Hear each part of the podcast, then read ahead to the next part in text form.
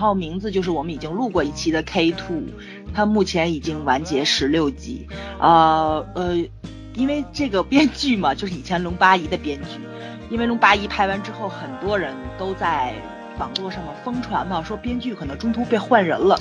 K Two 播完之后呢，哎，我们就明白为什么会出现这样的新闻了，不管真假，因为编剧的水平实在是。上升跟下降的跟过山车一样，我们也在怀疑到底是不是一个编剧编出来的。所以今天我们要聊一聊这部已经完结的韩剧，继续吐槽一下编剧神作啊，真的是。对对，我想起来我们有一个听众听海还是是听海吧，他说他他知他看完 K Two 他就知道。那个传言是真的，因为至少龙八姨还没有这么烂，呃，必须给他点一百个赞。没错没错，咱们上次讲到了第六集，然后从第七集开始，就等于说咱们这个好像这个电台放出来的时候，七八集已经完结了，底下就有观众说，果然你们猜对了，他崩坏了，对吧？所以咱就从这个崩坏的这个地方说起来吧，崩坏是哪？是爱情线。谁先谁先崩坏？不光是爱情线，他崩坏是所有人的线。对对，他他全程崩坏，他岂止感情不会写？我觉得这编剧就是他连人设都不正常。对，其实我我一直怀疑这个 K two 前三集不是他演的，因为跟后面后面那十三集完全对不上，我就觉得不是一个人写的，你知道吗？有有这种感觉。我觉得后面一会儿在线，一会儿掉线。对，后面十三集是他写的，前面那三集不是他写的，我有这种感觉。因为前前面三集真的是非常好，说实话真的好。在这个嗯，你说，在看的过程中，第十一集跟第十五集的时候，我曾经有两次怀疑过，哎，编剧水平又回来了。但是看了半集之后，嗯，还是没回来，就这种，他抽了一下风而已。就是嗯怎么说呢？我觉得还是有肯定的地方吧，但是。这个编剧还真是老森特别喜欢说那句话，能力跟野心完全是不对等的一个，所以呢，他偶尔的超水平发挥，那只是超水平发挥而已，他真正的水平还是咱们看的很 low 的那个状态。他考到某一个 某一某一块部分是九十分，不代表他整个卷面是及格。啊，对对对，没错没错，这个整体水平一拉下来，实在是。他的脑袋被门挤的时候呢，就 OK 还行。然后从门里边出来那就不行了，就这种。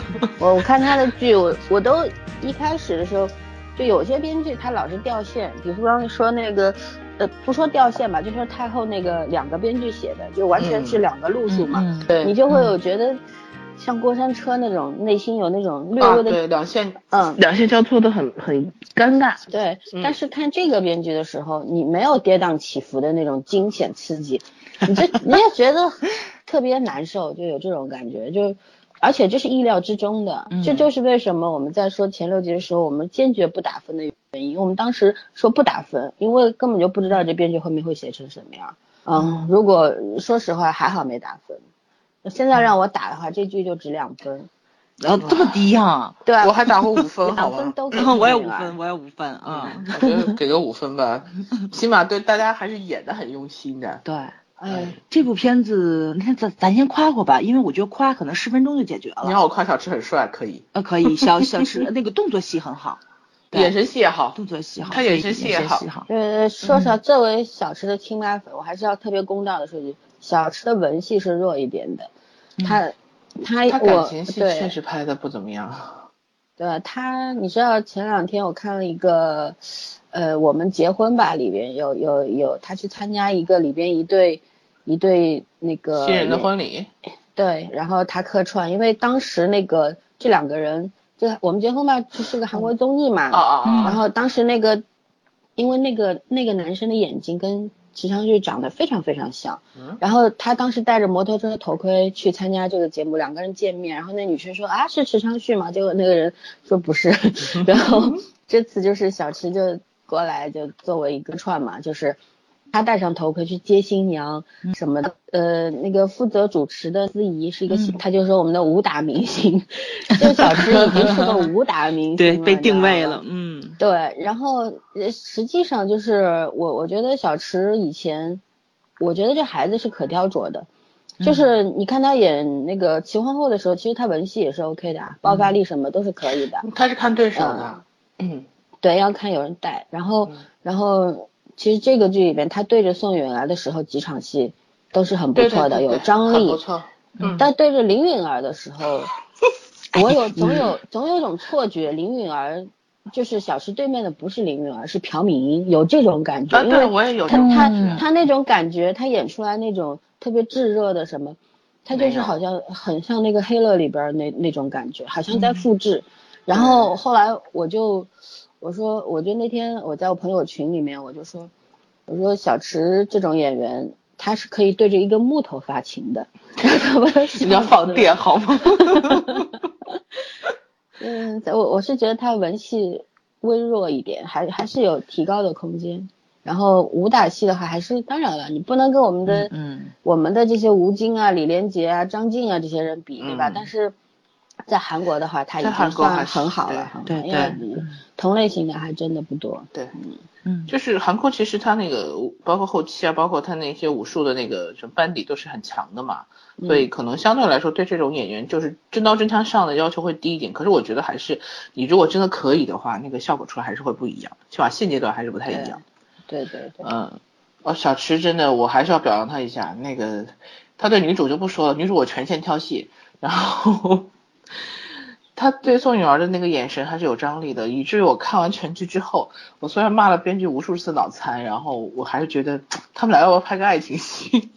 不是，这跟编剧没关系，这是演员自己的能力。不是，我就是说这个这个小池的感情线不连贯，在这个剧里面就是跟抽风一样那种感觉。精分。对啊，然后这个是编剧的问题，但是人设上，如果就是我们不考虑前后，就单场单场的戏这样考虑，他和宋雨儿真的好配啊。嗯，这种这种这个有年龄差的这种感情模式，其实我是我觉得在这个戏里边我可以接受，因为但是你不要，但是前提是已经就是乱七八糟了，不合逻辑了。对，如果你你对，如果你是整个线下来，其实我觉得他们两个真的很有张力。这个其实我觉得还是跟编剧没关系，因为编剧，我我觉得从最后那那个就是夫人和那个张一元两个人抱在一块儿，在那个被炸弹炸死那场戏来说，那个前后差不多十分钟。其实你这编剧写的，我估计在纸上就两行字啊，在呃 club 酒里边，然后他们两个被炸弹炸死了，估计就这这一行字。然后这是演员自己的能力，就是他们把这个诠释好了。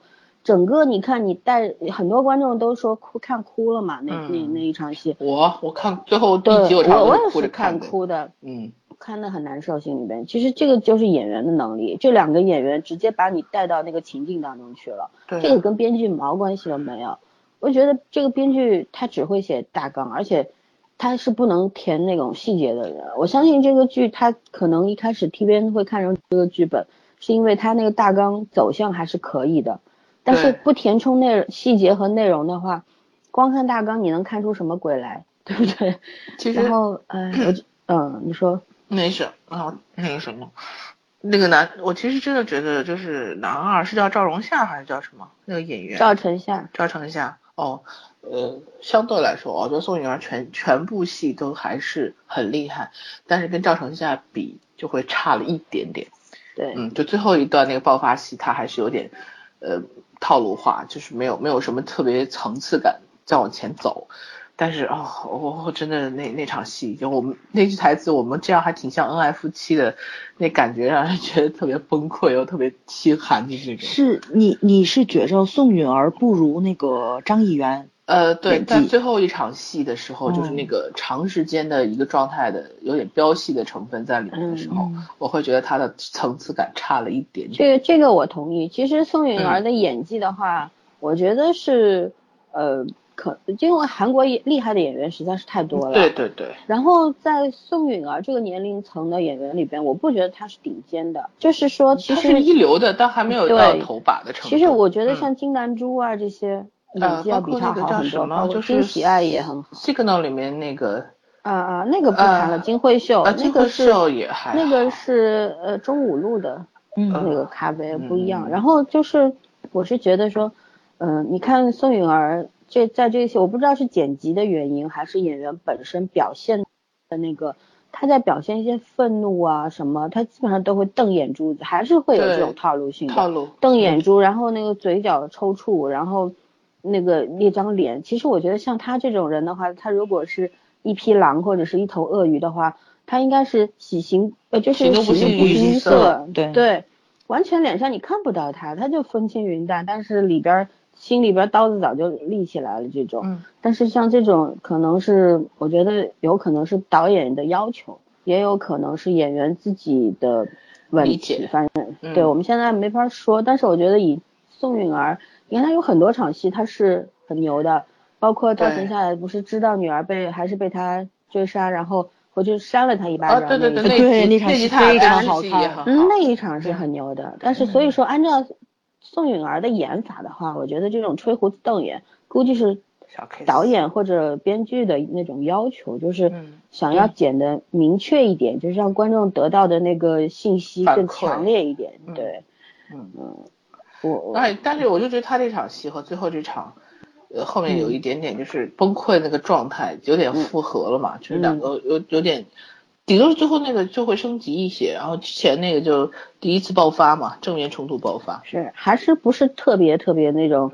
呃，随心所欲的演技，赵夏就不一样。赵晨夏那个就说来就来的，然后他的各个，你看，其实他虽然戏份不多，但你从第一集开始，他跟那个女孩子呃的的的那种亲密亲热戏，嗯，包括到最后抱着老婆一起去死的那，他所有的东西都是有变化的，完全没有同样的那种演法。所以说，我觉得这个是，就是说，还是真的，我同意圈这句话。我觉得，呃，宋雨儿在演技方面，如果一定要 PK 一个高下的话，我觉得还是略逊于赵晨夏。嗯，但是已经是很很厉害了，很厉害。他起码全剧，我们也说嘛，全剧最后就是往最后一直在涨的话，他平均分八分是没有什么问题吧，表演上。但是赵成夏绝对是到八点五以上了，就是你综合他每个点，他都在这个分数上。可以说这部剧里边赵赵晨夏演技是最棒的。啊，对，嗯主要是因为小池还是跟他小池跟宋雨儿还是有点差距的，然后他只是自己成长的比较快，然后林允儿就不说了吧，我实在对他没什么想想说的。小池的文戏也太少，四分之三的都是打戏，然后也 也其实没有什么空间让他演，而且说实话让他演的话，估计也就这样了。那孩子还毕竟还年轻，对对还是需要磨练，跟这些老一辈的比的话，差距必须是有的。然后他要是这个年纪演的跟赵晨夏似的，太吓人了，感觉太可怕了。对，能文能武了是吧啊？还还要那就吹那就成所以说粉丝不要吹，对粉丝我让你们两个人实验员。夸一下，然后哦你知道什么叫跑题吗？也要让你知道这个滋味儿啊！我们再好吧夸，我们再夸演我技。他们在 他们在吐槽他们长篇的吐槽里面，大家摘两句夸的，然后我夸一夸吧。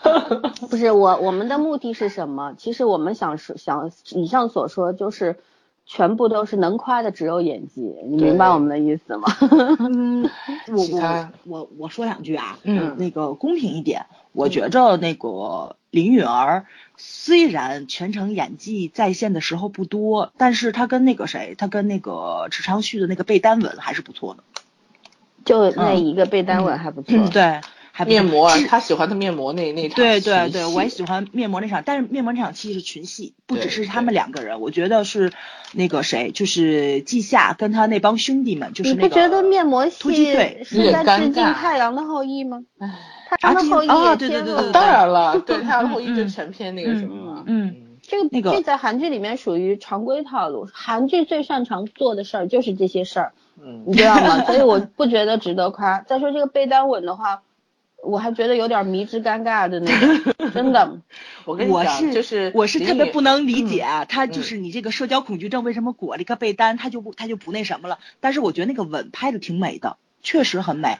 你说说从嗯从开篇到结尾，这部片子可这部片子可能唯一比较纯真的，也比如说纯真吧，就是干干净净拍出来的吻戏就只有这一个了。所以其实啊对枣儿的意思是很难矮子里边拔高个。对对对对，我就插一还是句话，我一直觉得这里面季夏和那个林允儿所有的戏份，嗯插可以拉出来做一个广告片没有问题，但是作为一个电视剧的一条感情线太差了。但是不不不，我昨天晚上不给你们截屏了吗？我不知道你们凌晨一点的时候我睡没睡？对，就是季夏跟那个安娜在一起所有的感情戏，从泡面到他们两个晚上什么喂猫啊，是什么天台里面聊天，都很尴尬，就只有这一个吻，然后还是挺舒服的，所以我觉得我还是挺感恩的，你知道吗？我昨晚不给你们截屏了吗？我一直都很就是虽。虽然咱们在吐槽，就是小池可能跟安娜两个人的一些感情的互动还不如 Healer 里面的，当然因不如为确实是啊，对，Healer 是很小池这边自然很入戏对吧？嗯小池这边很入戏，然后我从背后抱着安娜的时候，安娜的表情，我昨天不说了吗？我都不知道为什么，我竟然能读出来一种一种阴狠的笑意在里面。就是白雪公主吃了毒苹果之后也中毒了。对林允儿这个就是这个眼神戏确实是稍微差了那么一点点，尤其她眼睛又大，对吧？然后你稍微空洞，或者说你稍微用力一点，我觉得还不如不要去使眼神戏，因为你稍微用力的话会显得眼珠子好大。啊，对对对，不是这么的善良。因为怎么说呢？我觉得朴朴敏你可英是一个千万别说这个话。林允儿的粉丝就觉得林允儿是 angel，完美这对是天使，林林允儿？是林允儿是，但是林允儿得得得那样笑起来，把眼睛笑弯了那种。不是我有一个问题，我我昨天后来看了一下，因为我为什么我觉得，呃，我觉得那个林允儿和以前不太一样了。我觉得后来发现是眼妆的问题，是她为了，呃，不知道是造型还是自己的感觉，他为了诠释，他后来就是怎么说，跟后妈正面冲突需要有气势一点，然后他纹了个全眼线，他画的是全眼线，虽然很细，结果全眼线就导致他整个眼睛看起来就有点凶。嗯，然后他又控制不了他的眼神，对导致大家看起来很出戏。没错就经，济下在那边深情款款，他在那边一脸好像这个男人他下一秒钟准备给他弄死的感觉。所以说嘛，就是说像这种演技并不过关的演员，他们只能靠一些妆容来显示他们黑化的过程。这个妆对吧容是是怎么想的呢？哎，你这他他这还是并不是很明显的。你要吐槽的话，国剧就更严重了，他把这个先搁一边儿。嗯，国剧还大美瞳呢。啊，对对对对对对对对对，口香糖都所以说没断过，多正常啊。嗯，嗯，啊，我也忘了要说什么了。老年痴这呆，这个是什么呢？其实就是说，呃，很我觉得那个林允儿很多粉丝啊，说林允儿这部戏的演技有进步，我只能这么说，演员只有跟林允儿演过什么过去的戏啊？呃呃，他有蛮多的。赵武神赵赵子龙啊，看到吗？哦，我忘很了。多很多，还有网播率还挺高的我看的是那个高以翔 cut 版，所以我不认识他。林允儿起码有三部韩剧，爱情雨，然后还演过跟那个，就是跟跟那个那个张根硕的，呃，啊爱情雨嘛，对，很早对。还还不错。然后就是还有还有演过一个总统和我啊，是和那个呃李凡秀。哦，对对对对对对对对对对，对吧这个我知道。对嗯对对。其实是这样，就是嗯说演员你不能说演员所粉丝必须认清一个事实，就是演员是只能跟他自己横向的去比较，跟过去的自己的那个演技去比较是有进步的，这个我承认。林允儿在这个 K two 里边是比过去要好那么一点，但是你要把他夸的神乎其神的什么的，那就这对他对对演员本身是不公平的。演员他自己都嗯知道，他林允儿的采访里面就说，呃，宋允儿老师给了他多少帮助。虽然在戏里边他们是对立的那个面，嗯，对立的两个人，但是实际上宋允儿给了他非常非常多的指导，呃，带了他很多戏。人家嗯私下演员之间是关系非常非常好的，然后就啊把人家当老师一样。包括他说池昌旭在感情戏方面对他是有有调教的，就是会教他怎么怎么做怎么样，然后尽量照顾他的戏份怎么样。就是其实你看这些演员不就我觉得粉丝有个很奇怪的一个状态，就是他们喜欢把戏里的角色和演员本身混淆在一块儿。嗯演员是演员，角色是角色，你们能分开吗？对吧？然后就嗯喜欢夸夸大，就是哎呀，我们林演员什么。对他，嗯他其实说实话，以演员，我一直觉得，就像作者，很多人网络写手他会自称自己是作家，作家，而且反正现在这种什么艺术家、作家都都跟才女一样，都被叫烂了，都烂大街的名词儿了，对吧？但是我觉得真正对一个你认可这个人的话，你会觉得他是一个好作者。就像我是歌手的时候会说我是歌手，而不是我是歌星，或者是我是歌唱家，对吧？一样，演员也是一个标志性的一个称号。你不能随便。我觉得林允儿现在的演技，以以现在的演技的话，我觉得她就是一个初初级演员，就是你不能把她夸得神乎其神的。我相信这个孩子以后多演点好好剧本什么，他会有发展。毕竟长相放在那儿，是一个很清纯的样子，对吧？然后。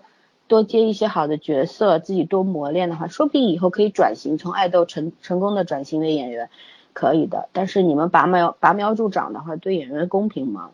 对吧？但是跟粉丝说这些，嗯，没用，粉丝根本就不会听我们的，对吧？但是我觉得我该说还是要说一下。然后早上还要夸，对，现在好多粉丝是这样，太喜欢喷杀了。我承认，我也蛮喜欢林允儿这类清纯的姑娘的，我喜欢这样子。身材又好，长得高挑，一米七十多，瘦瘦的。他有这么高吗？她有这么高吗？有啊有。然后，然后长就是长相方面，很多人说他整容什么。八，亲爱的。啊，那那就一米六八也挺高了，因为他瘦嘛，看着他高嘛。他他还比例还好。对，然后就是其实他是鹅蛋型脸，很多人说他是整容整的，他那个说他那个。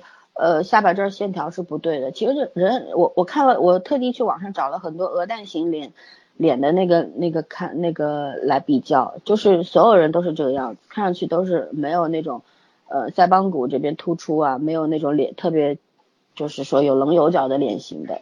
所以说整不整的咱不去管它，粉丝也不用计较人家说你的爱豆有没有整容，整容为了好看的话也也行啊，不要整僵掉就好了，对吧？然后他天生丽质，那就是事实，你也不用去辩解嘛。啊，反正就是就是这个样子。就是为什么要说这个呢？其实就是为了为了跟粉丝说，如果你们听到我们这期节目的话，不要攻击我们啊。其实我们还是很公平的。嗯，对，还是从演技，因为现在林雪儿她在这里不是爱豆啊，她是演员，嗯，从演员的身份上去。评评判一下吧，对，尤尤其我们只说我们的主观观感，对，然后你们觉得好就好吧，也无所谓的，对，嗯，其实就是在韩国的话，他他其实你看演员是站在这个，如果是以金字塔来分布的话，演员都是在金字塔的上端的，然后其实最最。赚不到钱的就是其实爱豆，嗯，就是呃对，就是唱歌跳舞的这些，嗯，对，他们是很苦，从练习生开始七八年也没有什么机会读书，然后很很受苦，天天跳舞唱歌练，然后好不容易出道了，也未必会红，对吧？红起来的也未必会挣很多钱，因为都给经纪公司拿走了。所以说这些孩子其实都很苦的，我们其实是希望这些这些小朋友能够得到更好的机会。不要一味的去追捧他，把他捧到天上去，摔下来会很痛的，对吧？对，嗯，对对，嗯，好吧，我们说剧情吧。嗯，完了，编剧死定了。我都不知道有什么好说的，突然尴尬了。不不不，还是要说的，就是说，其实我们上次说到了第六集，嗯，第七集开始我们就说开始下滑了，我们就不扯感情线，因为感情线没有什么可说的。我觉得就给编剧三个字：直男癌嘛。他所有他喜欢的女性就是那种，呃，像林允儿，呃，不是宋允儿这个饰演的崔有贞这样的角色，女强人类型的。鳄鳄鱼类型的，在他眼里都是恶善终的，对，嗯，是肯定会死得很惨。然后林允儿这种天使型的，其实是他是强行塑造了一个天使，但是他在这个整个整个剧的剧本的过程当中，我觉得他给了林允儿很多黑暗面。说实话，我一直觉得林允儿这个人设，他对这个后母的恨立不起来。他他是凭记忆当中，他觉得是后妈把他亲妈给杀了。这么多年，当然了，崔有贞也没有说去说明这件事，因为她说明了这件事，可能老公就要离她而去，对吧？然后，对，当然，在这个事实前提之下，呃，这个安娜她对后母的恨是可以成立的，但是她一直都不恨自己的父母，觉得父母就是到后来，当然她开始认识到爸爸也有那么点过分，对吧？但是她从来没有恨过父母。你不觉得很奇怪吗？我觉得这个人设就很奇怪。他三观有问题。嗯，对，呃，就是这真的很应和了她是一个被关在囚笼里面的一个长大的一个少女的样子，不经人事，什么都不知道，什么叫爱恨情仇，她也搞不清楚，其实就是这样。呃，你看，其实她的人生不是爹妈造成的吗？罪魁祸首是他爹，你恨后妈干什么呀？但是这也很正常，就像就像有些女人老公出轨了，他们会恨小三，不会恨老公，一个道理。嗯嗯，这就是呃封建制 封建社会下男权社会加诸给女性的一些臣服的思想，到现在还是延续下来了，根深蒂固的。没错，还在通过影视剧接着去。塑造更多的女人的这种三观，可怕的是编剧他就是这样的想法，对他就是一个直男。癌，他塑造出来的这个人物就有偏差了，对，包括到最后宋允儿的对林允儿的那一场，就是崔有贞对安娜的那场忏悔，我都看着难受，人这个难道是叫做人之将死其言也善吗？啊，对，这个我也非常非常的不舒服，就是呃很多宗教去。绑架一些人性方面的内容，不就是有这种临临终遗言式的吗？你在死之前忏悔，你就能上天堂，所以你做的恶就可以洗刷掉。咱先不说林雨儿她的这个，就是她做没做恶，我觉着说就是她做的很多事情，是那个宋对对崔有贞对崔有贞做的很多事情，从人的角度去说，他们并没有大的偏颇，也没有大的道德上的瑕疵。不是，我只能说她不是不是很多事儿。他在这个老公出轨、老公出轨这件事情上，面对这个这个安娜妈妈的时候，我觉得她那个时候还是起码她有还是善良。后期她她随随便一张嘴就死一个人，这个 其实她已经是很恶了，就疯了就这种。对，啊对对对，我我我我没有说清楚，我就是说崔有贞她在就这个病床上，然后去审视她自己这件事情办错的时候，其实我觉得这件事情。就只能是说一个正常女人在那种环境下一个正常反应而已。嗯嗯，但是呢，她却为这个去怎么说呢？去自去自省吧。但是其他的人呢，有没有？她的老公有没有？她的老公拽拽着她一起死，然后哦，我们很像一对恩爱的夫妻吧？这这就这句话实在是太讽刺了。其实男人对，就这部片子里面所有的男人从头到尾没有一个去反省过自己做的错误。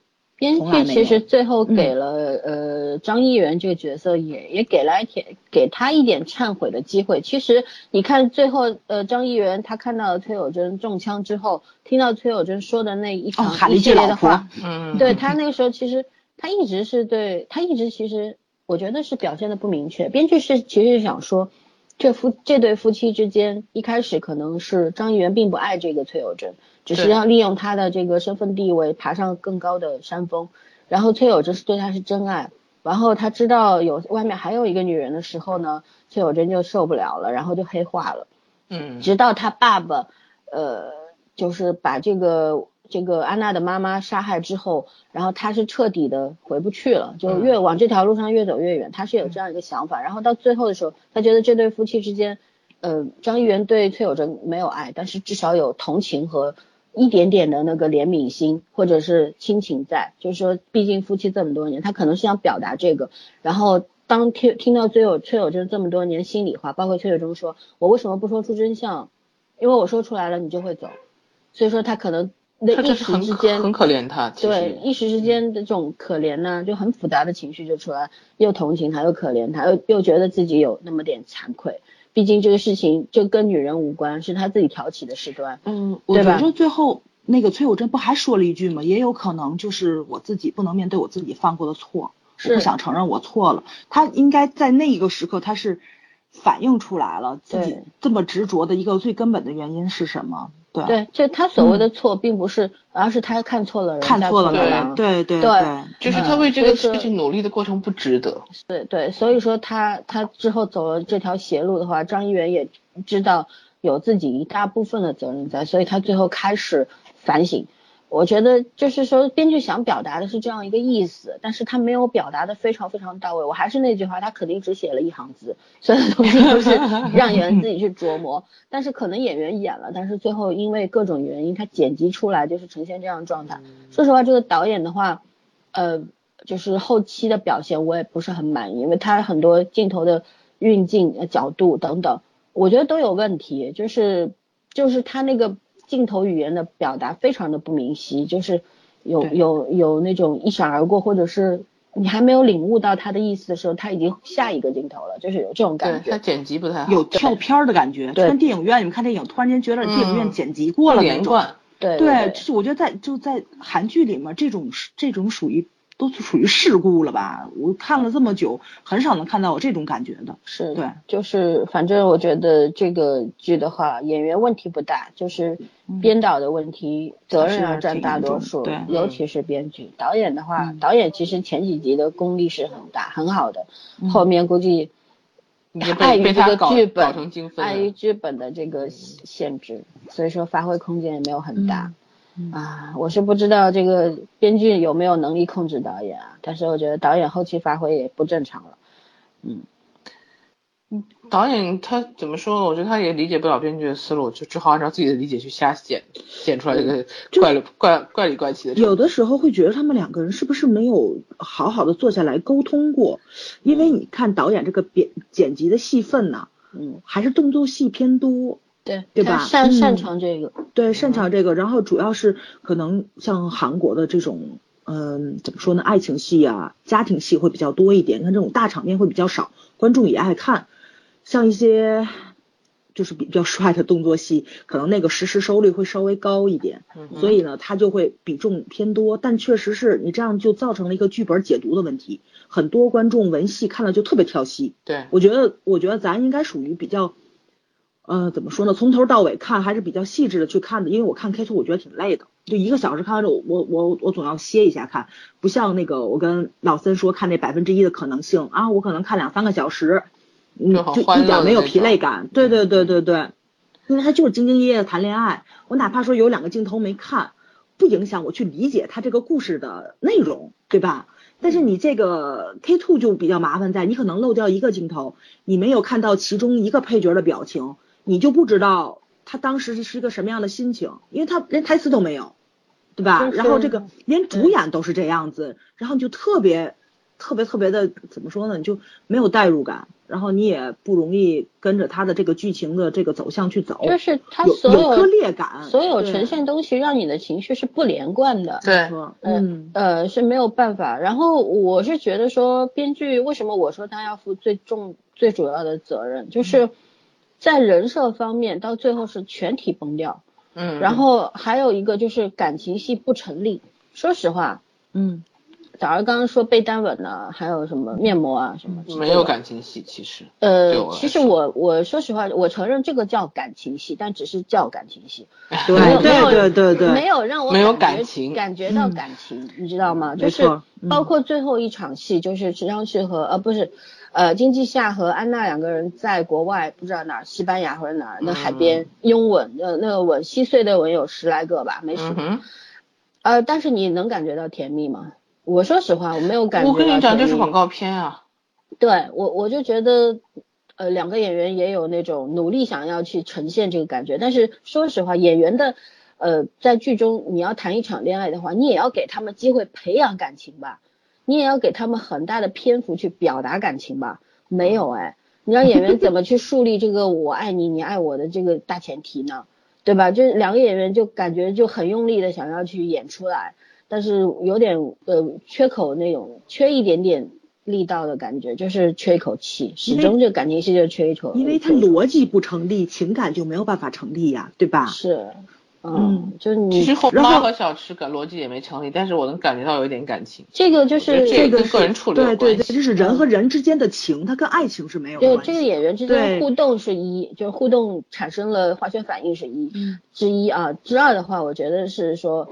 呃，因为后妈跟池呃就是经济下的这个两个人的这个关系比较复杂，它不是单纯的是什么爱情，呃后后妈爱上呃保镖这种，而是说他们因为他们有第三集的铺垫，他们是从一场追车戏到生死攸关的那个状态下产生的那个信任，确立了比其他的关系更深厚的朋友关系。你看经济下其实到最后并没有背叛。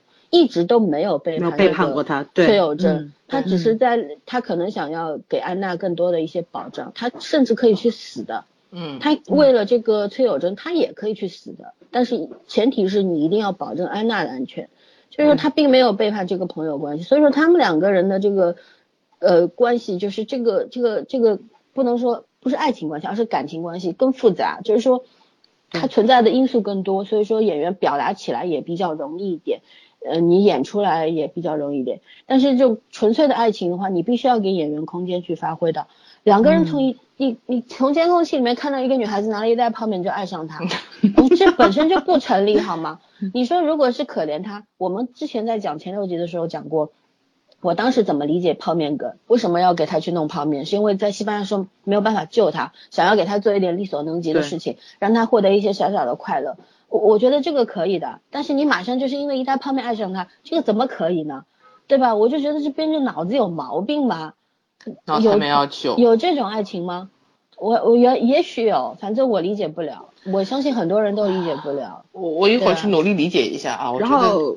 他之后铺的两个人就是这个呃之间的互动，然后感情升温的也都很尴尬。比如说隔着一道门，两个人用对讲机讲话的，哦我天，我都要尴尬死了那我跟你说，看这时候我就一直觉得是太后，太后的对讲机多甜蜜啊！对啊，我我基本上他们俩感情戏就是谈恋爱的细节我全部跳过了。按说去男美女谈恋爱挺养眼的，我实在是觉得全程我尴尬。嗯，就是就是我是一直是。我们当时还讲过讲过一些预想，就是说怎么去发展后面的戏份，就是我们三个讲了三种不同的模式，编剧完全是出乎意料，就是圈圈讲的。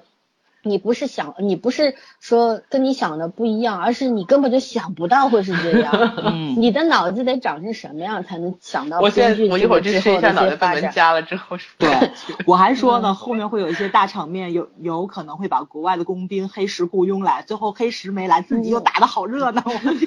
而且最让我对我们也说了，就是呃感情线特别扯淡，然后儿呃政治戏又特别儿戏，对吧？其实从来没有看到过政界就这样直接撕逼撕成这样的，对吧？这不是撕逼，直接是黑帮开战，要你命！对啊，黑社会打打架这种感觉，就是什么调用自己这个，一个是用警察，一个是表保镖，然后先先火拼，对吧？弄得你死我活的这样，政客是这样的吗？政客不都是用阴谋把对方给 弄弄下吗？对啊，这这这黑社会火拼的话。你干嘛还要前面那一些什么你来我往的这些唇枪舌战啊？这这个什么政治戏不是这样拍的，编剧大哥，就是我我们这么多年看的最激烈的政治戏，就是包括什么日韩台湾，也就这个戏而已嘛，打个群对，顶多在这个会议上面扯来扯去，撕抓头发、撕衣服，没有这样的好吗？没有拿枪打人的吗？是直接跑到人家家去。抄了人家老家，然后进了人家密室，然后跟你谈条件，什么什么，我操，这也太过分了！我跟你讲，这个编剧最近是不是受了韩国那个波波及啊？脑子有点兴奋过度。我觉得编剧从龙八一开始就是有点脑对脑洞突破天际的这种，嗯，这脑洞太大了。你你其实我有几场张议员的戏，呃，政治这种政客。丑恶嘴脸的那个那个戏，你看，包括扔鸡蛋那一场，他在大学里面演讲是吧？那场就很好。包括第三集医院采访，夫人受伤之后医院采访戏，这两场戏多么多么的好，就是议员表现的也好，写的也好，这叫政治戏。哎，就就就突然间你觉得他正常，然后他就又不正常。哎，两大候 选人，两大候选人就是暗中较劲儿，对吧？面上面损对方，然后暗中较劲儿。国外你看希拉里和。这个那那那啊，川普，我的名字都不知道，美国总统。然后这希拉里和川普，他们肯定背后也有什么这种见不得人的勾当，对吧？包括说发现了什么案子，然后经办人员全部死光，这网网传消息啊，不知道小道还是正正传，反正。不管怎么样，人家没有希拉里派一支军队打到川普家里，川普那么多钱没有私人军队或者找找雇佣兵把希拉里给端死了，没有这种。你拿个机枪突突突的话，你何必要搞什么候选人啊什么？这进入了野蛮社会了吧？对吧？对。我就觉得这个编剧真的是脑子脑子不知道怎么长，我一直觉得他脑回路一定与众不同，这种感觉。嗯。天哪！就是他一个编辑能够把所有的点全部写的让你摸不着，就全部都很无语到最后。嗯，反正我断定 TVN 肯定不会用它了，再也不会跟 他合作。了投了这么多钱，十周年特别企划，你给我搞成这样，最后你看，我觉得也不见得，韩国收视率还是挺高的。没有高一般了，没有好吗？哦，后面跌了，对对，跌了很厉害，到嗯后面没人看了，大妈们不不领这一套了。你要么就好好谈恋爱，你要么就好好谈政治，他娘的弄个三不靠，前面对吧是因为到第几集就已经到五了嘛，大家都想着很好，就啪啪掉下来。对啊？后面越来越差，越来越差，没有办法，这，唉，尤其是收费台，人家掏了钱看的，对啊，对吧？你给我整成这样，呃，其实我我说实话，我就像早上说，我们是那种理解能力超强的这种观众，嗯，就是包容性也超强，但是从第六集，其实他他从第六集开始已经下滑，其实从泡泡面梗出来就已经不行了。对，没错没错，其实就是正式的泡面，就是就是第四集的下半部分，对吧？嗯然后从第四集下半部分一直到第十一集，我不知道他在搞什么。然后十二集的时候就是火拼，火拼的时候就下巴壳都要掉了，我的妈呀！就两大政客就拼了上来，什么意思？嗯没看懂。往后他其实到了这个呃是最后两集的话，那个又开始呃前尘往事都拉出来交代一遍，然后死得很惨，呃，然后最后两个年轻人呃安娜抛弃所有，呃这个追追追随爱情去了，对吧？嗯，然后经济下也有也上了这个国际军事法庭，然后说明真相，获得了自由。嗯我的天，呃，这个逻辑其实就是小学生逻辑嘛，就是小学生写一个大纲的话也能写成这样。一笔带过。说穿了就是对，没有这些没有这些演员撑住的话，这个剧本是什么鬼，对吧？对对，对，就跟咱们小时候做缩句一样，你把形容词、定语什么的都删除掉了，就剩一句话最后。主谓宾，然后就实在是太烂了，就是对吧？你前面堆砌的词藻，你而且韩剧最，厉害的是细节，它它细节全部丢掉了，然后就是靠一个场景一个场景这样搭建起来。他尤其是比如说很多配角很出彩，比如说像我说，我觉得那个金市长不错，还有那个突击队的组长，对吧？他跟那个韩国的配角都他跟出彩，他跟季夏从刚开始的这种互相看不顺眼，然后到这个并肩作战，到最后他上面的给他下达的命令，他没有去杀那个季夏，到后面季夏出事儿，他特别担心的去去在对讲机里面喊，就这种你你能看出来兄弟情的这种这种渐变在，对吧因为？他其他线写的不连贯啊，所以你但是被他感动。不不不是，你听早上我说完，我是我我我打断你一下，我嗯打断你一下，我就插一句啊，你说到那个就是这些突击队员什么的，在经济下电梯掉下去的时候没有声音的时候，你不觉得那场戏很突兀吗？所有人在很突兀啊那纯手顿足的，啊不是不是不是不突，不他死不死没关系，这些是是这些旁边这些配角全体在上面捶胸顿足嚎啕大哭，就没有一点行动力。不是我不是行动力，我就觉得迷之迷之尴尬，就是觉得这些人跟什么时候跟他建立了这么深的感情，对吧？你们的 boss 在这上面炸死了，你们没有说没哎呀完蛋，下个月的奖金没有了，工资没有了，跟谁吃饭？你这种都没有，然后这个经济下，呃不是对我我想说的话，就只是说从这些配角里面就能摘出来这两个，算是所有人我觉得都有问题。就是你说的那话，组长跟他有感情，这个我能够感觉出来。你其他人至于吗？对吧？包括那个他那个师傅有感情，我也能认可。其他的人，你们什么时候关系这么好过了？然后刚开始季夏把你们打都趴下了，你一个个看他那眼珠子都快瞪出来了。突然间季夏就快死了，然后对安娜也死了，所有你们的顶头上司都没了，然后你们不应该是一个先想一想下一个出路在哪里，对不对？对我刚才想我我刚才想说就是这个问题，就是说你从这些配角里面，你就能只能就逻辑上比较正常的也就两个，包括安娜身边那俩保镖，就他喊那个姐姐跟那个什么，就是那个就另外一个那个阿姨那个嘛，对对对，嗯呃，阿姨，反正我就觉得他们是所有人这个感情都很不正常。就就阿姨送安娜走了，还说是还说这刚刚生出来感情想对你好，我特别想知道你们什么时候生的感情啊？只是你们的利益捆绑在一起，安娜的安危就是你们的生命安全而已，不要说的那么好听。然后那个谁，就是那个。那个就是他那个保护他的那个女保镖跟另外一个男保镖的感情也非常莫名其妙，莫名其妙，对？吧？然后男保镖知道这是一个殉葬族，我特别想知道为什么这个人能告诉你而不告诉其他人呢？对吧？然后你知道他是殉葬族了，你还进来，因为你爱那个女人，你要救她。我特别纳闷，你怎么什么时候爱上的？对对，不是救他，是来陪他死，应该这样理解。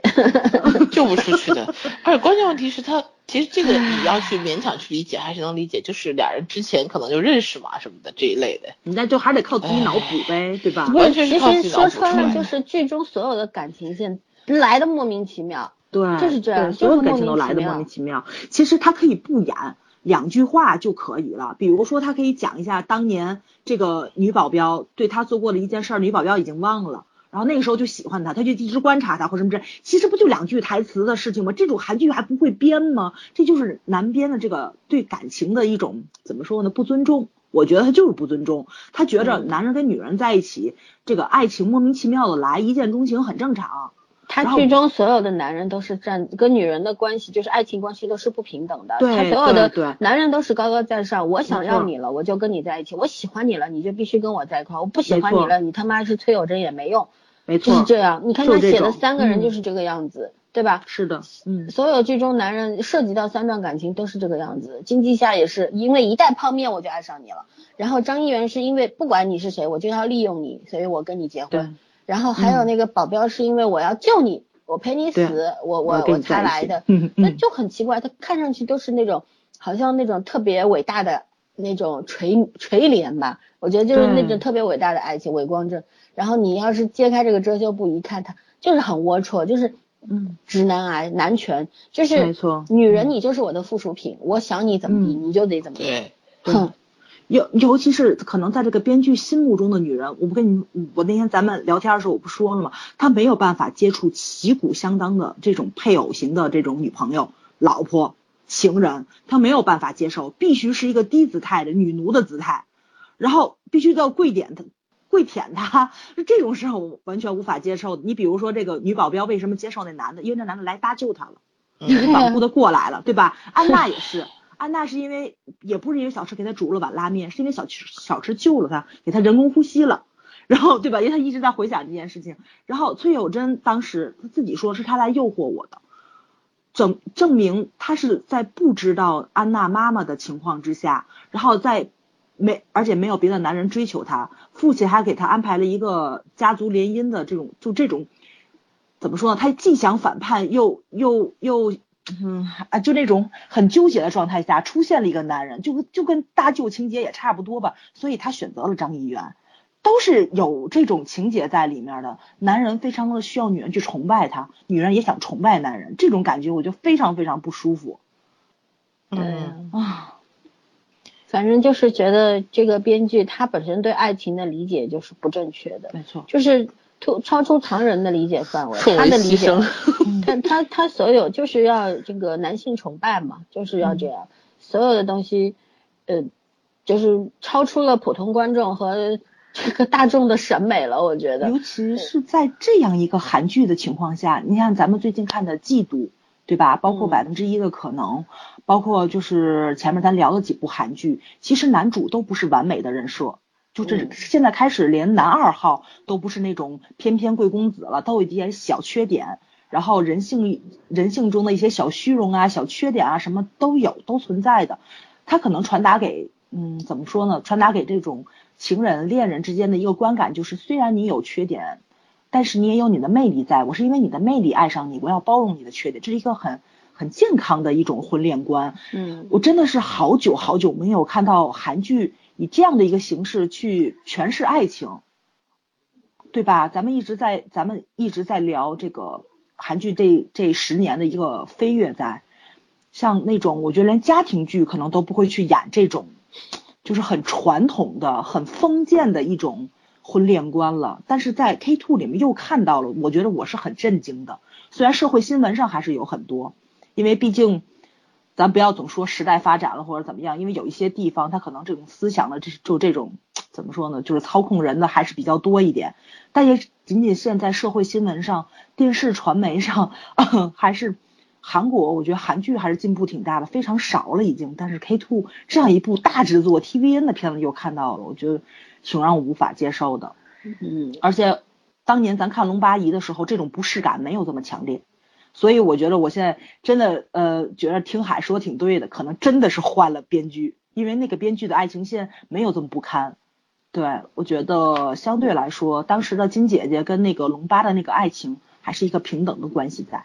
这个就是嗯假使说啊，我强行扭转我的一个这个观众的角度来理解的话，也许这种男性崇拜在他的这个三个女性的人设当中是可以成立的。嗯这个是从编剧的角度，为什么？你看这三个女性其实都是被囚禁的角色，她会产生男性崇拜是有根据，他是有是在男逻辑可依的。男权社会就环境里面长成长的。对，你看崔有贞，对吧？她她对爸爸的那种嗯爱和恨嗯是并存的。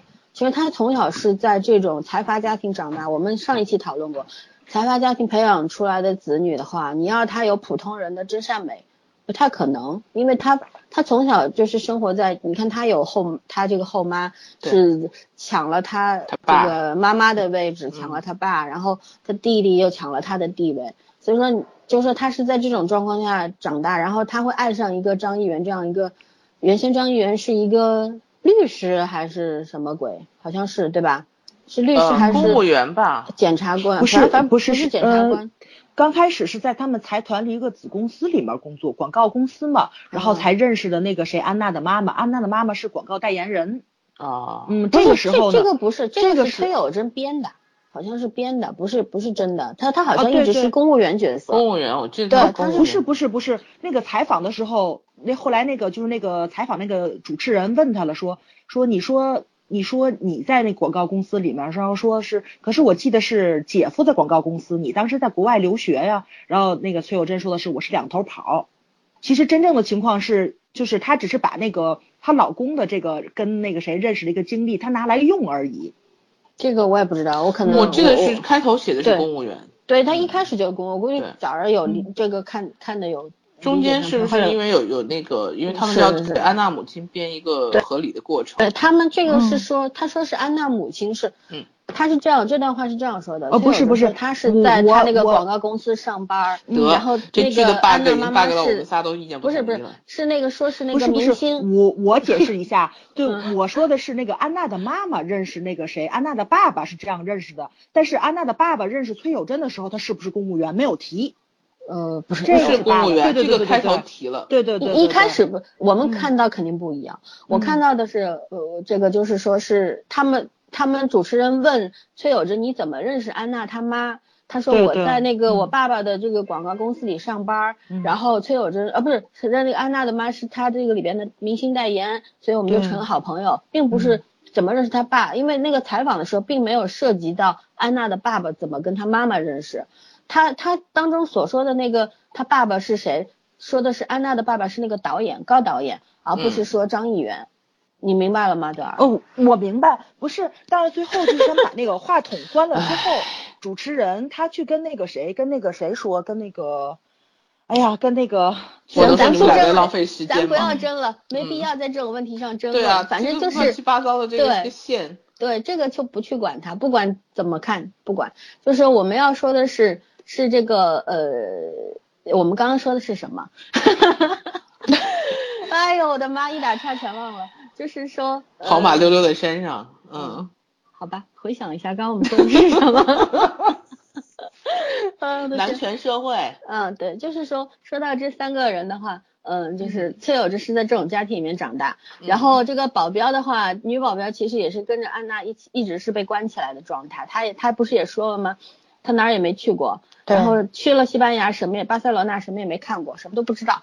然后安娜也是被囚禁的，所以说这三个人其实都是被囚禁的，接触的男人没有，所以说就是没有机会接触过。你看这三个男人，其实基基本上都是第一次出现在没他面前，他们就爱上了。所以我说嘛，搭救情节嘛，他就是王子公主、城堡、对恶龙，就这种。嗯其实就是这个样子，就是说所有所有的就是这个你说的搭救，还有一个就是从人设女性人设上来说的话，他们会接受这样的一个爱情的安排，然后会有男性崇拜，这个是正常的，这个是编剧的角度，但这个不是不符合观众的审美，这个就是这个就两两种意义上面的冲突，嗯，明白吧？嗯，对的，嗯。然后我想说一下，他确实是这个编剧的意图很明显，别的就不说了。嗯你看那个到最后，崔有贞不是就就有个财团一直在暗中指指使，这就是这些事情发生，他弟弟不是也在其中嘛？嗯然后那个就一群人，其实大家都知道会有谁，但是也没有露正脸，就好像是那种主控其实就是主控势力全部是男的嘛。对，我第一反应特别像漫威，你知道吗？啊，不管是什么吧，就是他 他讲了一个什么，就这些人其实并并不尊重，就并不认可崔有贞，但是有很多人说崔有贞很有能力，很有能力，就是包括他爸爸为什么最后呃把这公司还交给他弟弟了，我其实这就是一种男权的反应，就大家并不认可女性的能力。嗯，我我同意你有很有能力，但是我觉得这事儿不能让你来做，就就有点这个。他们认可的不是崔有贞的能力，而是他手里的权利。对对，就就所有的反映出来的点，就是根本不可能让你去一个女女性去掌权。嗯，哎，所以说这个这个我不知道编剧到底要反映什么，就是他的讲这这样一个故事，呃，有没有这样一层意思在？是说说他是本身就觉得。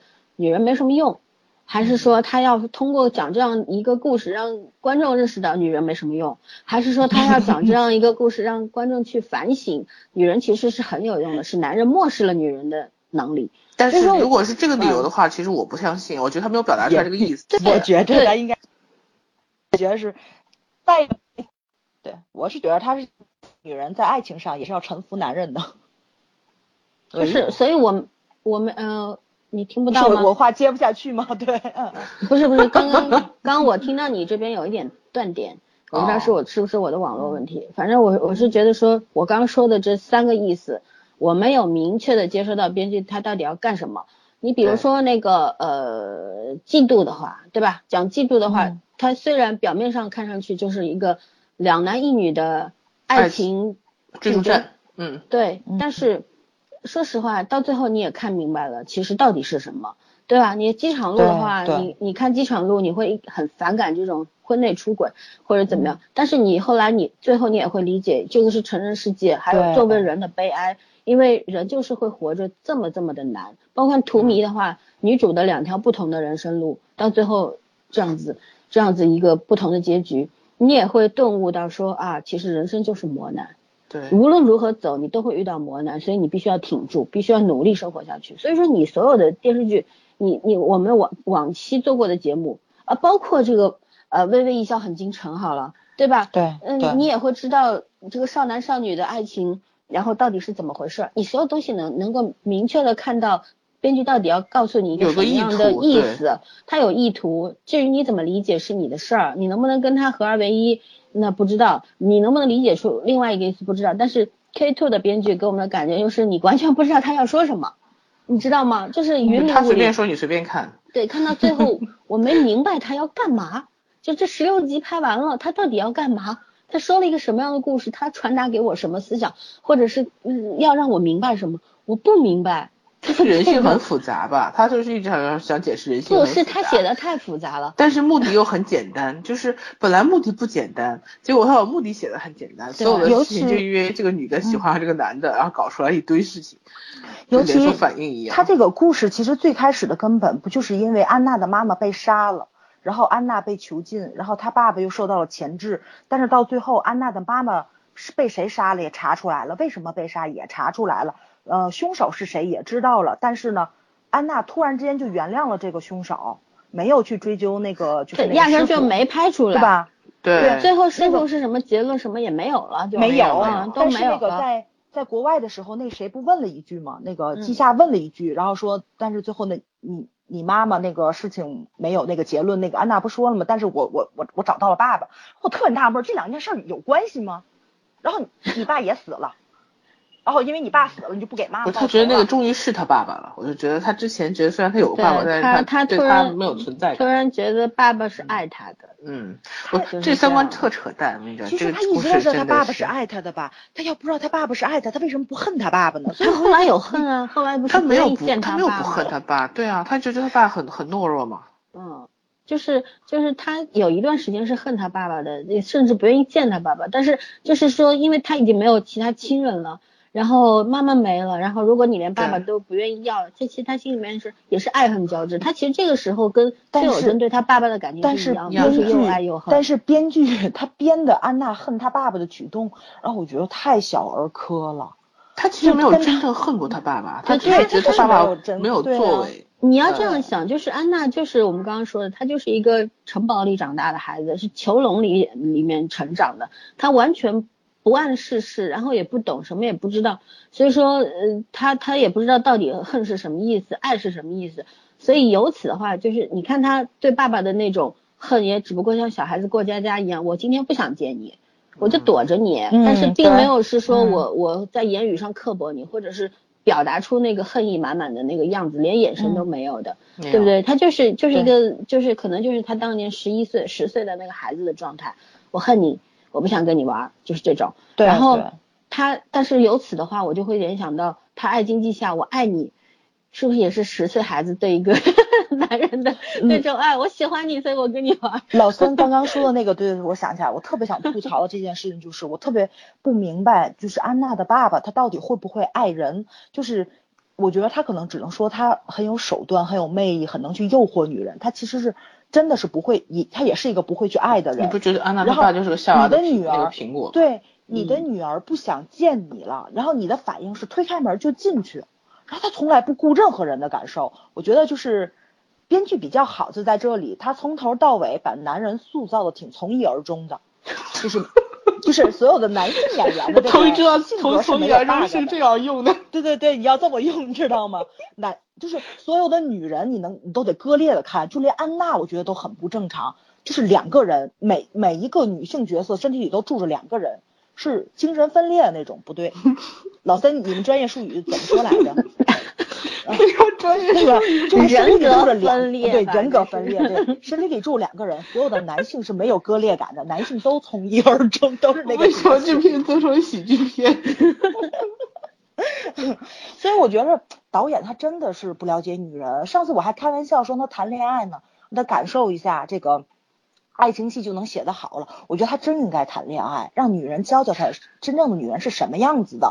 他这感情难道没有接受？能有人爱上他吗？我觉得他是没有接触过女人，他不知道女人是什么样子的，他表现出来那割裂感，他没没有受过女人真正的伤，没有女人给他受过伤，他还没有成长，他没有真的成长，他现在所有东西都是他自己在脑补，你知道吗？都在 YY。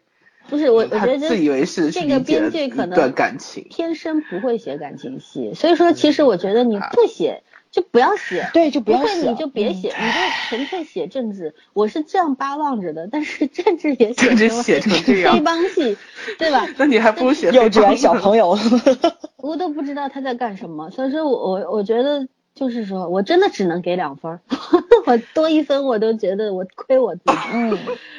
我我我看我追了整整十六集，追了八周啊！这个八周我对吧？我都是第一时间去看更新的，看完就想骂人。对我第六我第六集往后我就强忍着看的，然后我我真的不知道到底是这个编剧要干嘛，所以我也很少有这种看剧看到云里雾里，看到脑子被搞混的那种。哎，我的天，我真的从想骂人。从老孙看完第七集跟我说 low 了之后，我就再也没看过。对，你们要不做这期，我就不看了。我说了 K two 我就弃了。我我们来讲表演这件事情吧，不要再谈这个谈剧情了，剧情全是伤害。嗯，表演，嗯，就说嘛，表演其实就是讲细节吧。你你从哪纯从演技去说，我觉得没有什么槽点，也没有什么亮点，就跟那个我不是潘金莲一样。对，但是你有没有每个演员都演出了不？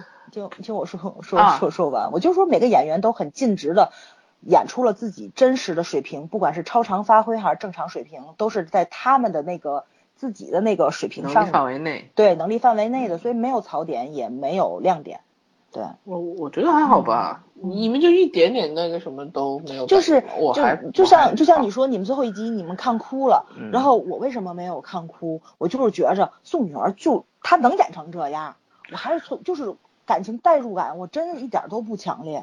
我觉得啊，我不是说演成这样，而是我觉得他这个角色到就是整个来说，他这个角色还是崩的比较少的，就是说没有没有到完全不能理解。演技没有崩坏，对，这是啊，他演技是没有。对，这几个人演技你硬说都没有什么太大问题啊，除了我不谈的那个人。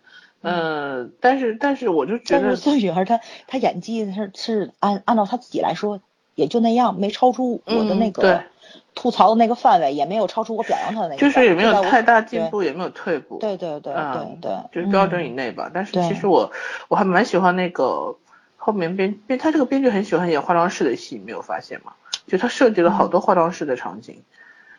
就可能本来是化妆室，我觉得他是有一点点怎么说呢，意义在里面吧。我我自己这样强行去理解一下啊，反正我也不知道他写的是什么东西。呃，就本来化妆室其实就是一个让人伪装的地方嘛，然后他把化妆室变得可能更加藏污纳垢一点点，然后包括你情绪的那些阴暗面啊、背面那些东西啊，其实我特别喜欢，到十几集的时候，宋允儿就有一场戏是宋允儿和林允儿两个。就是两个人交叉在化妆那场戏，就是镜头当时是交叉剪辑的，嗯，就那场化妆戏，其实我觉得还真的蛮考验人的。虽然女演员化妆，就对他们两个人来说，这都是家常便饭的事情嘛。但是，但是当你带入角色了以后，然后你去体体验这个角色的怎么说，嗯，背后的一些情感的时候，哦，我我觉得那个戏虽然是很平淡的一场戏，但是那个戏还真蛮见两个女演员的功底的。还有一场是后面。后面那个，嗯，就是十四集以后，呃，那张一元打过他，你知道吗？就在他脸上打了一下，那场很好看。对对，他在那个那个那个化妆室里面自己给自己化妆，就是那种特别呃特别冷漠，但是又特别孤独，然后还配的那个音乐，就他和他一出场那个音乐，就包括他跟小池的感，就是感情戏的那种拉扯，都是用了这种音乐，就有点像教堂音乐。写的是那种很很空灵的感觉，就是编剧还是很喜欢让宋呃，在编剧心里，其实宋雨儿是个公主，你知道吗？就是一种很孤独的公主的状态。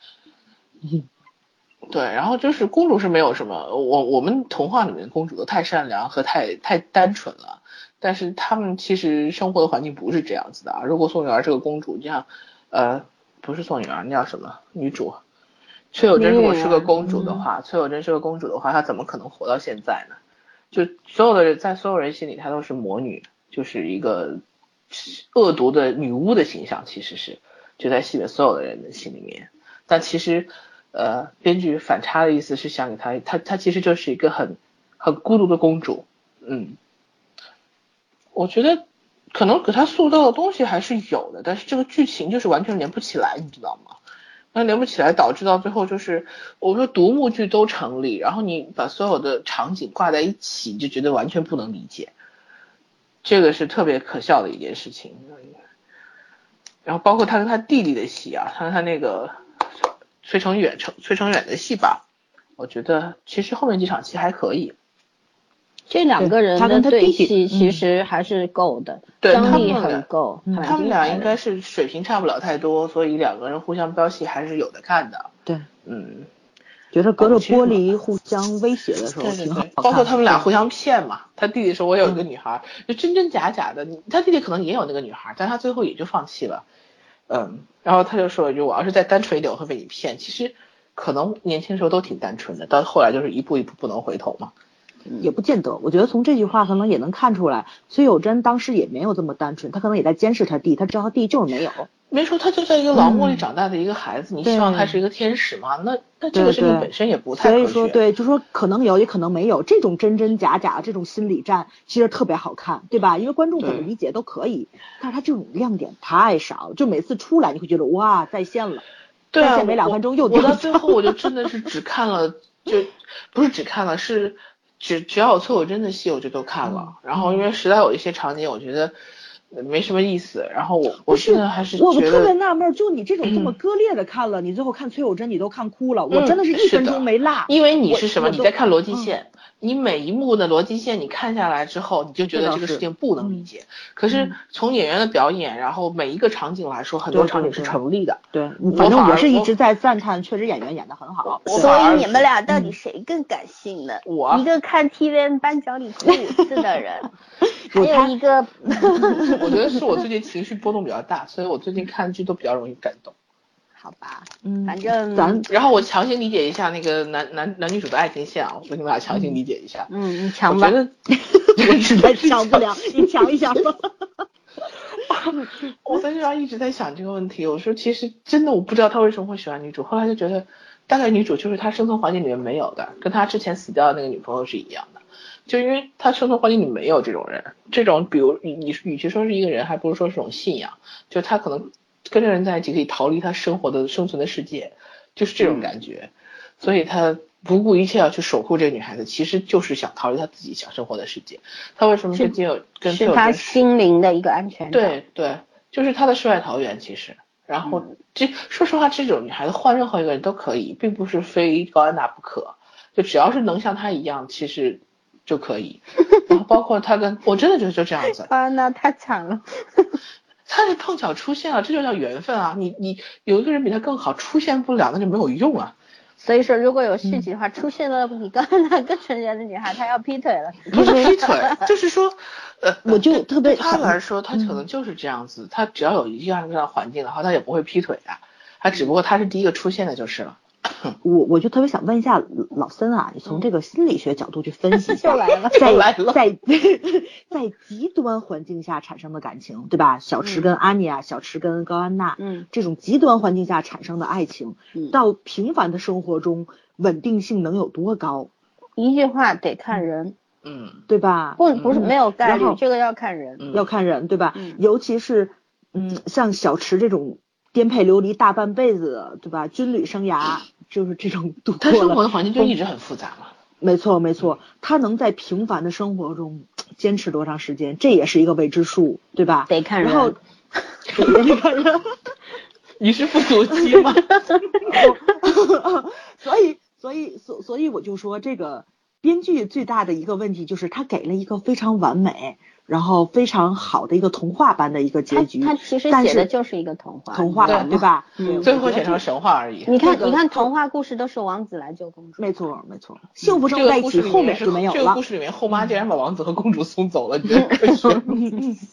然后他停留在那个完美的画面，然后季夏还没有说出来自己真实的名字。我觉着就是说，像咱 这种年纪，是不是对吧？人到中年这种年纪来说，咱们觉着小姑娘的那嗯个梦我们已经刚刚开始骗不住了。对，给我的感觉就是噩梦刚刚开始。不不不，童话故事都是结局在公主和王子幸福的生生活生活在一起对吧？嗯然后结婚你可千万别往下想，你要你要这么一说，打破多少人的幻想。对啊，我们突然有一天你知道后面的事情很复杂的时候，你就说明你成长了，早上你刚刚那。段话的话，很多人会说啊，你原来早儿是一个巫婆啊。但是确实是，谢谢大家夸奖。真的是真的是只能这样强行去理解。我就说，包括季夏后来跟崔友贞讲那个话，就是你喜欢的要是崇拜你，要是你崇拜的，我都不是。对我其实就他他真的是特别透彻的看了他这个，就是看懂了崔友贞这个人。嗯，所以他们俩那段感情戏，我当时就说，哎呀，编剧为什么前面就是我我之所以前六集，我记得我跟你俩说过，后妈对金季夏的感情并不是单纯的伙伴关系。老孙老孙当时的意见就是他们俩是很单纯的那种信任的关系，我希望是生死的。我希望是这样，不是但是我认为。但是我一直觉得编剧就有意思，扯后妈的感情进去，也很正常。就是说出现了一个身边出现了一个觉得很强大的嗯我觉得特别好在就是宋允儿，虽然台词是这个方面的，但是她演没有演的特别明显，我非常喜欢，她立住了。对她没有特别对，按照自己的理解去演的自己的表情跟自己崩溃，的感情。有什么有焦对有焦虑，嗯但是她并没有让人觉得这就是爱情，爱情就是那种为了爱情去死去嗯活来的那种人。嗯她还是保持住她公主的内心，就是那种状态。这里面的人有爱吗？哎，安娜知嗯道、知道小呃那个经济下士去为什么要去送死，是为了他，他就让他去了，对吧？对然后对就在对对也是公主啊，骑士和公主担啊。心不担心的他还睡着了，做了个噩梦醒过来，你能睡得着？首先你会，你真的这个男人，你会让他去吗？这句话说的真的回回头回头就是你你担心他，你还能睡得着？不做噩梦你还会让他去，了是吗关？键是你，嗯你还会让他去，我就觉得这件事情很奇这怪尤其叫什么爱情啊？很多地方，我觉得崔友真的心好软呐，喊了声妈妈，就带他去对看季夏。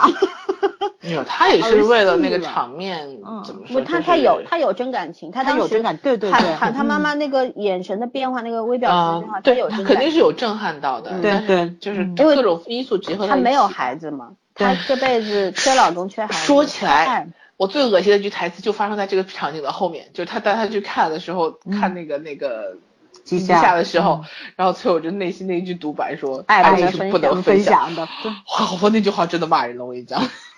但是他不能分享，他带他来见他了。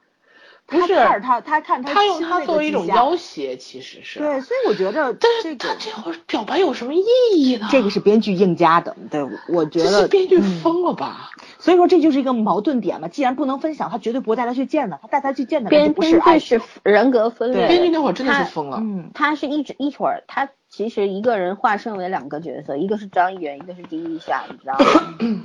对，对他不了解女人。你看所有的女人在爱情上特别分裂，做的事儿都是矛盾的。正常女人男人也分裂，嗯，他就是一个人替入了 带入了两个男性角色，然后嗯就是在其中享受了这个女性崇拜，所以我来自于女性的崇拜。我是觉得说，嗯，这个编剧其实真的要以后不要写感情戏，如果你还有机会写剧本，有电视台要用你的话。千万别写感情戏了，你就就是好好对对的对该讲男人该写什就完了么写什么，嗯，对，你就写男人写男人戏就完了好了。嗯，男人群戏就完了，不要再搞这个了。真的，我觉得有点恶心，看这个剧看的。嗯，看到最后觉得男人真的不值得信任啊。要不是这些演员，我绝对坚持不下来。真的，我我真的是后妈换个人演我就不看了。哎呀，可要是纯写男人戏，比如像像坏家伙们那种，含他们韩边也容易写崩了。哎呦天哪！反正韩边，我就觉得韩国人有个问题，就是他们真的很极端，他们什么事儿都能够跑到极端里边去。呃，嗯就讲个题外话，他们每到周六日就抗议游行，你知道吗？就固定节目。昨天我看微博上刷图，就是家里的猫啊、狗啊、小孩子全民出动，大家都在游行。猫和狗怎么出动啊？牵着出遛狗，去啊，那个嗯，猫和狗还就是都都还举就身上有那种呃那个贴标，然后有抗议的什么让那个总统下台这种，知道猫和狗很怕人多的地方吗？这属于精神创伤，好吧？然后所有的就是你看上上周的他们还抬了这个堪比《红楼梦》出殡的这个阵仗啊，你知道吗？《红楼梦》出殡，就多少人抬的那个 啊，那个棺材，对对对对我知道。当时我同学发我图的时候，我说：“哎，你干嘛出殡？呃谁死了？”他说他们要要抬韩国总统，去啊，死！对，让朴槿惠我的妈呀！嗯我真的是，我觉得韩国人真是人生就是一场戏呀、他们的人生处处是戏剧性的。那没说太牛逼了我们只服韩国。哎呦，今年今年这个政坛跟这个娱乐圈真是特别新闻乐太多了，应接不暇。不都说是是小李子领了小金人对造成，的？终于熬了小李打开了潘多拉魔盒。哎，你们俩跑题跑成这样合适吗？我们实在不实在没什么我跟你讲，已经没有什么东西可说了。再说下去，我我更恶毒的话都要吐出来了？就是你们不觉着他的那个动作戏也有问题吗？就是他们去杀那个呃那个朴手什么来着叫？朴朴，你就说朴议员朴议员，朴议员。对对，去杀朴议员的时候都准备了狙击手，对吧？嗯你一枪崩了他不就完了吗？刚开始他站着他也没躲，然后不行，非得 K two 他们暴露了之后，他们去杀那个去围追 K two 他们的人，同之后呢就是死了怎么拍下去嘛？真是的。对对啊，所以我就觉得特别特别的纳闷儿。他不会那个开口结尾还准备拍第二部吧？嗯，不会不会，绝能。对不会。他连名字都没说，说不定会拍第二部，嗯，鸟就画拍林允儿黑化了。就他们说的嘛，说所有的单女生都是从这样单纯的过来的，那句话就真的是，而加上之前那个崔有贞那句“饿狼的孩子也是饿狼”，你知道你知道？林允儿粉丝最最不能容忍的是什么？是一开始剧本介绍企划上面写的是嗯林允儿后面是黑化了以后报复的复仇女神的那个形象，最后毛都没有，他们都气死了，然后戏份全部被女儿挤走了。然后有不要复仇女神不成立啊！你想，她最后都把她她都把她自己的男朋友派出去，然后那个复仇去了。是主要问题是那个你复仇得有资本对吧？你得像龙八一一样，公主为什么后来能复仇？因为公主最后拿到了继承权，集团在她手里，其他的人会俯安娜已经。把继承权给扔掉了，还谈什么复仇？对对对对对对对，完全和他的企划完全是搭不上的，搭不上的这个编剧嗯被各种骂，各种粉丝群、观众群骂，没有一处捞好的。我估计演员都恨死他了，以后我不演他的戏了。这种，纯粹有病，扑街的很厉害。纯粹是有病啊！好吧，我们还要聊吗？我觉得没我觉得没必要再说下去经可以吐。完了吧？嗯我希望小池再也不要接他的戏了，阿弥陀佛。我希望小池和和那个宋女儿有机会拍那个来一部有感情的戏，对啊，直不接演电影吧。再扯演母子吧，演母子吧。嗯，母子有点有点有点大，姐演演姐弟恋还是可以的。呃，不太可能，因为池演员往后基本上就是武打明星了。对，武大明星。武打明星也需要有爱情的好吗？嗯，反正小池估计还有一部电影也是这种打斗型的，啊然后今年是不会入伍了，明年明年吧明年。对他八七年的嘛，明年对三十了，再不入伍也不可能，不可能，三十最后一年，嗯，且看且珍惜吧是。明年。嗯，看明年入伍之后，我们就歇，我要歇两年，希望这两年当中我没有爬墙啊。怎么可能啊！我赌我我赌五个鸡腿，你肯定爬。嗯，不会，我我对一个演员真的喜欢的时候，我是不会长情爬墙的。你是这样子，旧爱旧爱新欢一起来。对，喜新不厌旧嘛，这才是对粉对丝嘛，对吧？嘿，蜈蚣这蚣，才正常的粉丝。毛蜈蚣还在那边切切切。不承认，打死不承认。好了好了，不要再聊了，先下好的，注，一会儿再再聊。见吧。拜拜。啊，我我问一下，我们刚争论那个那场戏要不要剪掉呢？就那一段要不要剪掉？哪一段啊？就是那个争论这个、啊那个后他他对对对对，他爸爸跟他妈妈谈恋爱那段剪掉剪掉。啊别别剪了，别剪了，留着留着留着，给听众当相声听吧。让让听众来纠错，大家谁看完了的话都可以大家来纠评。个公道，好，那就先这样 OK 再见。好再见，再见拜拜。I can be your hero, baby. I can kiss away the pain. I will stand by you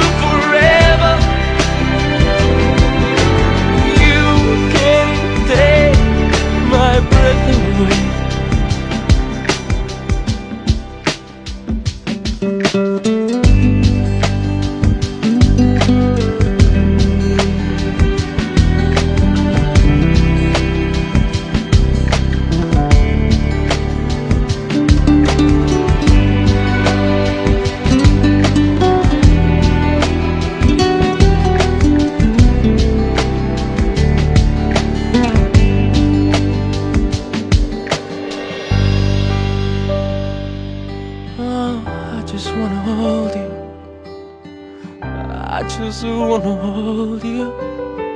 Oh yeah, I'm in too deep.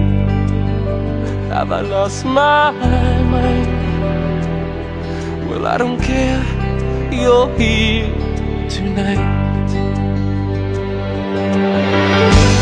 I can be your hero, baby.